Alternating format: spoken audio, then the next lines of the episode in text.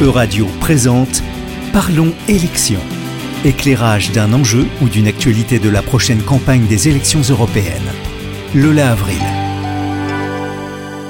Bonjour et bienvenue dans Parlons élections, les européennes 2024 en question. Je suis Lola Avril et tous les mois nous discuterons avec des chercheuses et chercheurs en sciences sociales des élections européennes à venir. Et pour ce premier épisode, je suis ravie d'accueillir Francisco Roa Bastos. Bonjour Francisco. Bonjour. Alors Francisco, vous êtes docteur en sciences politiques, maître de conférences à l'université Paris 1 Panthéon-Sorbonne et spécialiste entre autres des partis politiques européens.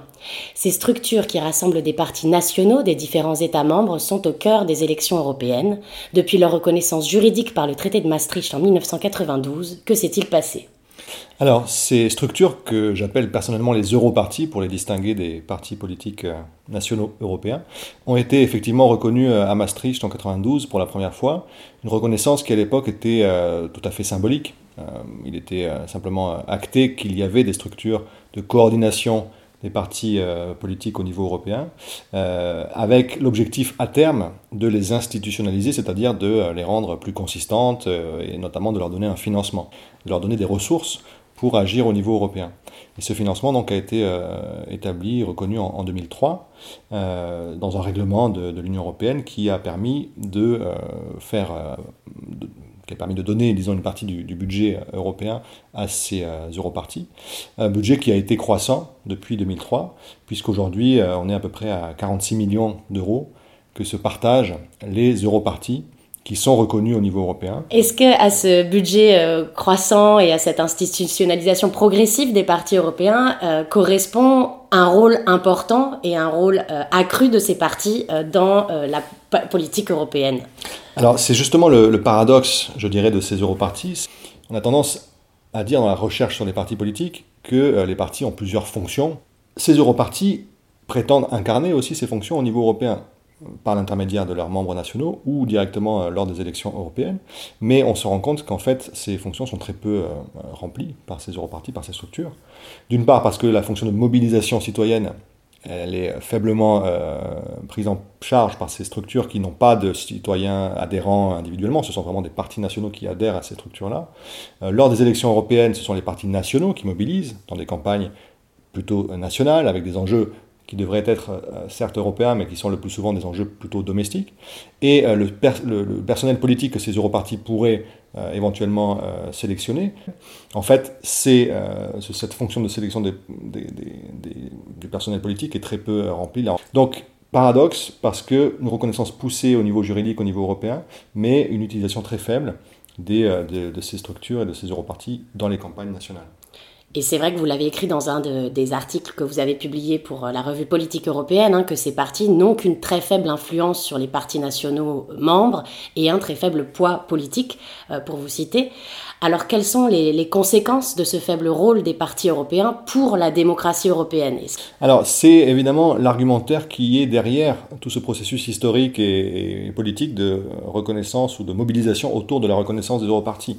Le discours, c'est de dire euh, on est en train de construire l'Europe, on est en train de construire une démocratie européenne. Euh, pour que cette démocratie ne souffre pas de déficit démocratique, pour qu'elle soit légitime, il faut qu'elle ait les attributs de toute démocratie parlementaire qui se respecte, si j'ose dire. Et parmi ces attributs, il y a notamment l'élection directe des députés, ce qui a été obtenu en 1979 et qui est une des raisons du développement de ces europartis. Et il y a justement cette euh, idée qu'une euh, démocratie ne peut exister que s'il y a des partis pour mobiliser les citoyens, pour faire des programmes électoraux, pour sélectionner le personnel politique, etc.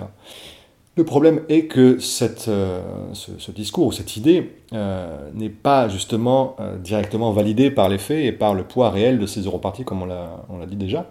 Et donc, on se heurte finalement à, une, un risque, un risque démocratique qui est celui que des chercheurs comme Antoine Vaucher, par exemple, ont, identifié quand ils parlent de la démocratie européenne comme d'une démocratie Potemkin, une démocratie de façade, qui reprendrait les différents attributs euh, des démocraties parlementaires, euh, mais des attributs qui seraient en fait euh, vides, puisqu'ils n'auraient pas la consistance qu'ils ont pu avoir historiquement par le biais de la construction sociale qu'elles ont connue au niveau national.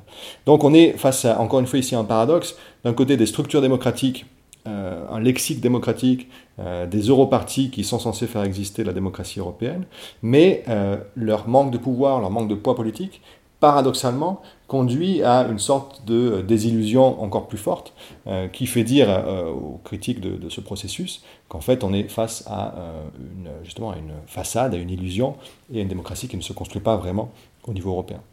Alors justement, j'aimerais évoquer avec vous ces élections qui arrivent, hein, qui sont pour juin 2024 et qui sont l'objet de, cette émission.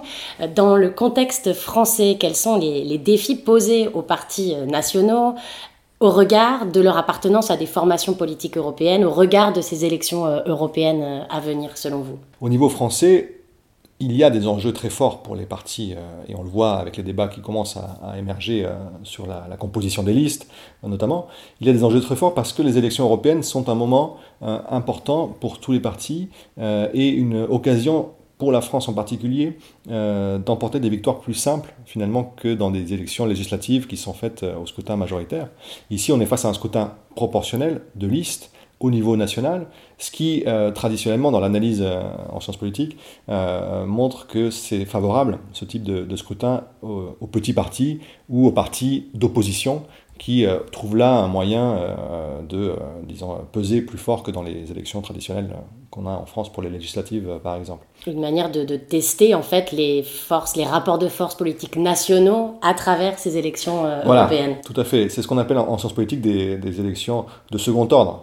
Donc c'est une élection qui a des enjeux cruciaux pour les partis d'opposition, mais qui a aussi un enjeu très important pour le parti de gouvernement, en tout cas pour la Renaissance concrètement, le parti euh, du président, puisque en 2019, euh, c'est euh, Renaissance, enfin la République en marche à l'époque, et le, RN, le Rassemblement national, qui était arrivé en tête en nombre de députés lors de ces élections.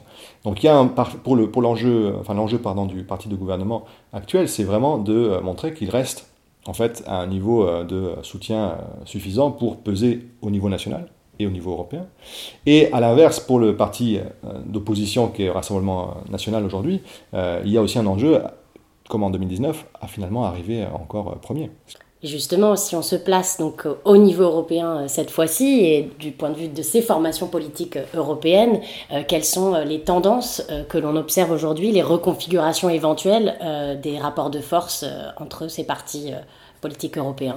Alors, il y a des, enjeux très forts pour les élections de 2024 parce qu'on on observe effectivement des, tentatives de recomposition, vous l'avez dit, euh, des tentatives d'alliance, notamment euh, à droite, je dirais, euh, et notamment entre les, le grand parti de la droite traditionnelle qui est le PPE, le Parti populaire européen, et le parti eurosceptique, conservateur, qui s'appelle le parti ECR, européen, enfin les conservateurs et réformistes européens. Et donc il y a des tentatives de rapprochement entre ces deux euh, grandes formations, euh, qui elles-mêmes s'inscrivent dans une logique de concurrence euh, interne à, la droite élargie, je dirais, puisqu'on a au niveau européen deux grands partis, deux grands mouvements eurosceptiques, ECR, donc que je mentionnais, les conservateurs et réformistes européens, qui essayent en ce moment de se rapprocher du PPE, et le parti qu'on appelle ID, ID, donc euh, Identité et démocratie, qui rassemble notamment les partis comme le Rassemblement national, mais aussi la Lega de euh, Salvini en Italie, euh, l'AFD allemande, etc. Et puis il y a aussi des logiques de concurrence entre partis très proches, par exemple ces deux grands mouvements eurosceptiques qui sont en lutte finalement sur le même segment électoral et, idéologique pour tenter de représenter l'opposition eurosceptique à l'Union européenne. Donc ça, c'est un, point qui est d'autant plus intéressant qu'en fait, paradoxalement, notre paradoxe ici, c'est que euh, c'est finalement l'importance prise par les mouvements eurosceptiques qui, depuis quelques années, euh, fait parler le plus d'Europe.